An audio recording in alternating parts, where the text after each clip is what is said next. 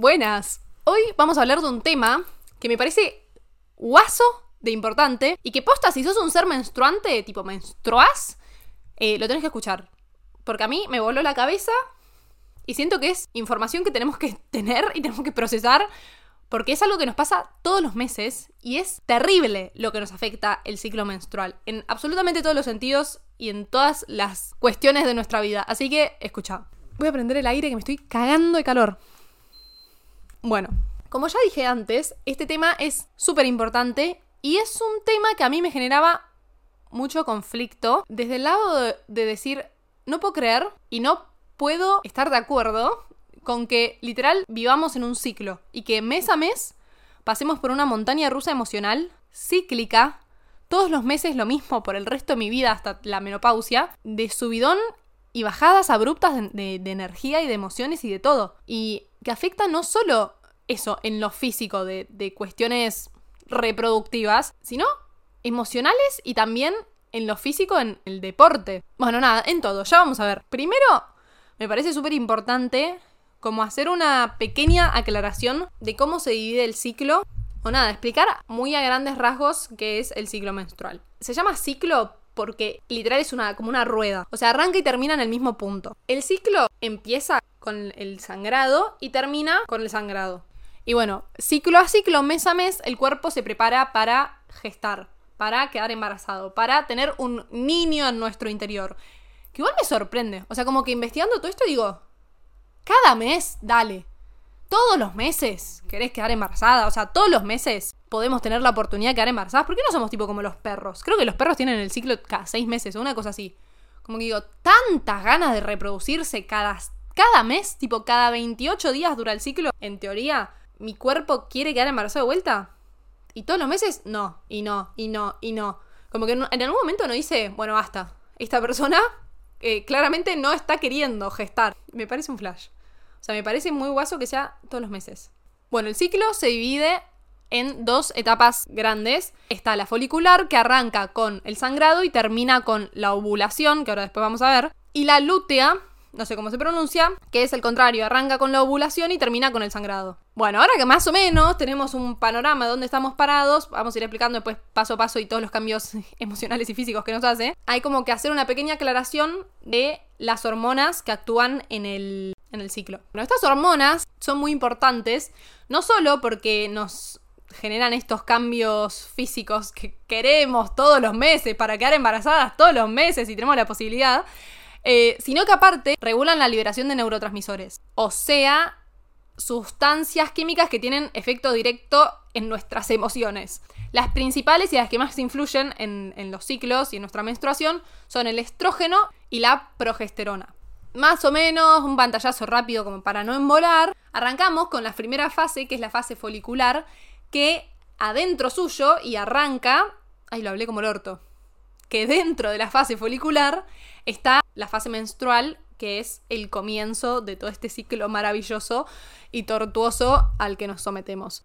La fase menstrual es lo que típicamente conocemos como la menstruación, el sangrado, los días en los que estamos venidas, que pueden ser, dependiendo, varía de ser menstruante a ser menstruante, de 3 a 7 días con un promedio de 5 días. Prácticamente es este sangrado que pasan un montón de otras cosas. Tipo, y este sangrado viene de haber hecho todo un ciclo y de estar preparándose el cuerpo para gestar y como decir, ay, no, no pudimos generar un niño, no pudimos conectarnos con un esperma, fracaso absoluto, sangre.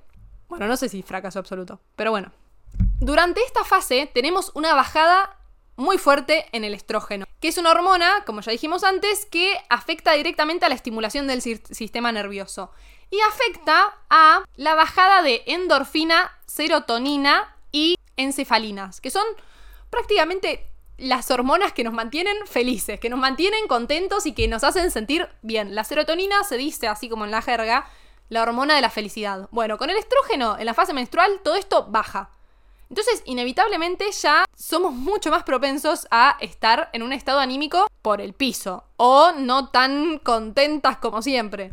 Es normal que te sientas irritada, es normal que te sientas cansada porque estás perdiendo mucha sangre y eh, también es normal que te baje mucho la libido, tipo el deseo sexual, porque el estrógeno también hace que baje el estradiol. estradiol, ¿lo dije bien? Estradiol, que es la principal hormona sexual. Y también, como si fuera poco, disminuye la progesterona, que es esta que habíamos nombrado antes, que es una hormona que estimula la sedación y el sueño. O sea que también podés ser propenso a dormir un poco como el orto. Bueno, y sumado a todo este cóctel eh, hormonal, está el tema del endometrio. Que a nivel físico, el endometrio, que es como si fuera una capita mucosa que tenemos alrededor del útero, que se ensancha durante esta fase y, o sea, como que ya se está preparando para recibir al óvulo y que esté todo eh, como acolchonadito, protegerlo. Crea como las condiciones óptimas para crear a un niño, a un feto.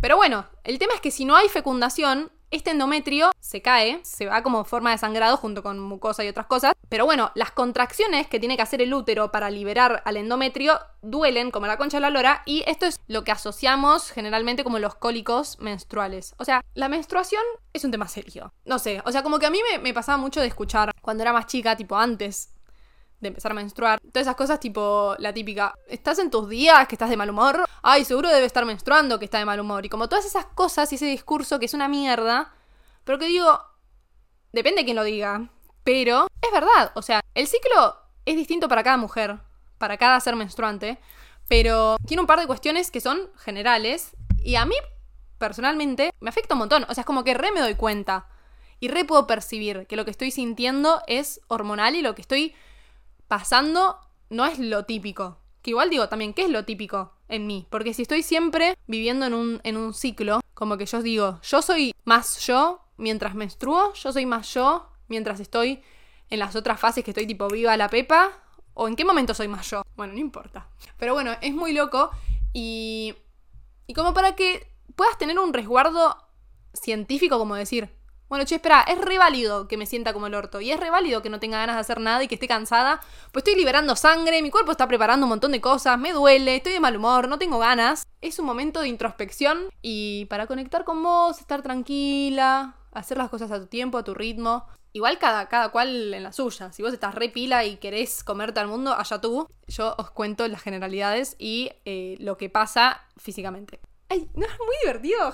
Gente, es como que, les juro que todas estas cosas, no, no, me generan una cosa en el pecho, tipo, cuando lo decían en, la clase yo decía, esto es lo mejor que me pasó. O sea, ni siquiera profundizaron tanto. Después yo en mi casa estuve tipo psicosis buscando información, pero digo, no puede ser tan flashero. Ah, bueno, seguimos. Esto recién arranca. Bueno, después de la menstruación continúa la fase funicular hasta la ovulación. Y acá empiezan a haber un par de cambios post menstruación en absolutamente todo. Primero, poco a poco empieza a aumentar el estrógeno. Nos empezamos a sentir más lindas, tenemos más lívido, un poco más contentas, la serotonina, todas estas cosas que nombramos antes se empiezan a revertir poco a poco. Aumenta. Bueno, también en, en esta etapa aumenta el estradinol, que es una hormona sexual femenina que nos hace sentir con más fuerza, con más energía, preparadas para el deporte, para la vida, para comernos al mundo, más optimista, más dinámica. Toda la vida empieza a ser más brillante, más linda. Y bueno, las hormonas siguen subiendo hasta su pico. Eso es también lo más loco. Es como que vas del piso, sube de golpe y de golpe baja. O sea, es como que no es una cuestión regular. Hay un montón de gráficos que si buscan en Google de cómo varían las hormonas y es terrible. O sea, no, no es que, ay, sube un poquitito. No, sube de golpe, va al pico y de repente sos la diosa del Olimpo, te comes el mundo y al día siguiente empieza a bajar en picada. Bueno, no importa. Ahora estamos en, una fase linda. Todo empieza a mejorar. Poco a poco sube, sube, sube. Nos sentimos más lindas, más confianza, más lívido, más energía, deporte. Nos comemos al mundo, más concentración. y esto es importante porque se empieza a preparar el cuerpo para la ovulación. Que acá hay una glándula que la voy a leer porque siempre me marea. Que es la glándula pituitaria, pituitaria, que está en el cerebro que envía señales a los ovarios por medio de una hormona que es FHS, folículo estimulante, para estimular la activación de los folículos, que son como si fueran unas bolsitas rellenas de líquido que tienen a un óvulo adentro en estado inmaduro. Bueno, con estas hormonas y qué sé yo y esta glándula se empiezan a madurar y aproximadamente maduran 20 de estos folículos y el resto quedan en pausa.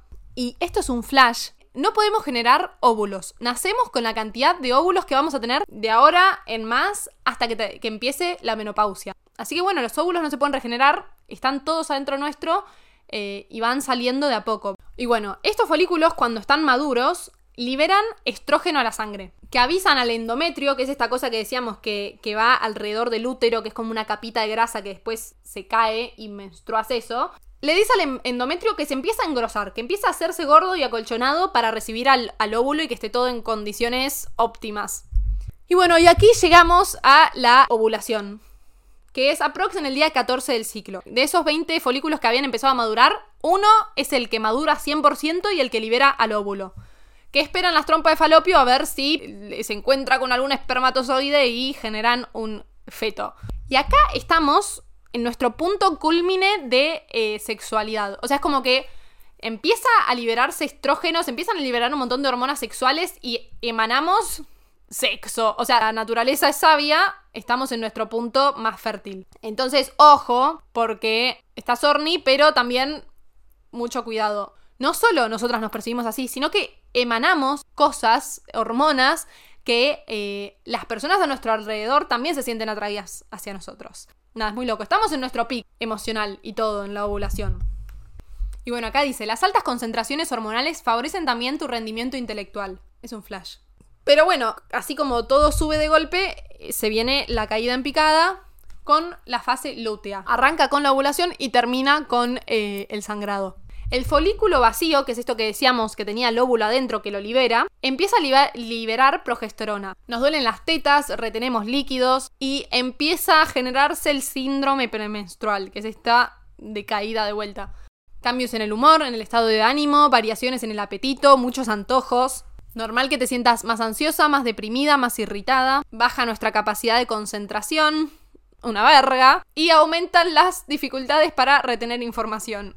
Y bueno, nada, esto que dijimos, de vuelta, cambios de humor, el cuerpo se prepara y llegamos, empieza a bajar la progesterona, el estrógeno y con eso la serotonina, todo, hasta llegar al punto mínimo que es de vuelta el sangrado. Y ahí subida, hasta la ovulación de vuelta que estamos que nos comemos al mundo y después baja de vuelta. Y así infinitamente todos los meses.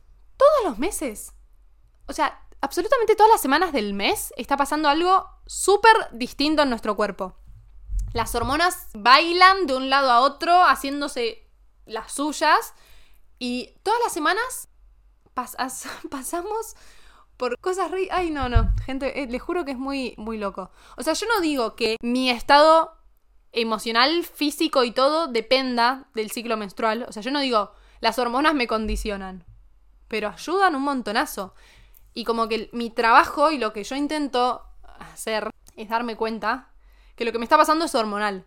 O sea, yo digo, yo estoy irritada, tengo ganas de llorar, tengo ganas de morirme, pero me doy cuenta que es hormonal. O sea, es como que si lo empiezo a pensar en profundidad, digo, ¿por qué me están pasando todas estas cosas? O sea, ¿por qué tengo ganas de morirme, de llorar, de meterme en la cama? Digo, ¿me pasó algo en específico? No. ¿Estoy angustiada por algo en específico? No. Las hormonas. Dios mío.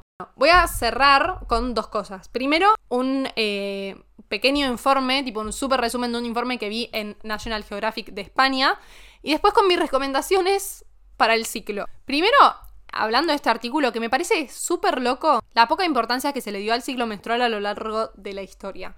Que lo entiendo porque el 98% de, la humanidad, de los estudios y de todo fueron realizados por hombres hasta cierto año. Entonces es como que digo, bueno, ¿por qué estudiarían el ciclo menstrual? Si es más interesante, más importante estudiar el pelaje del tapir, no sé, cualquier otra cosa.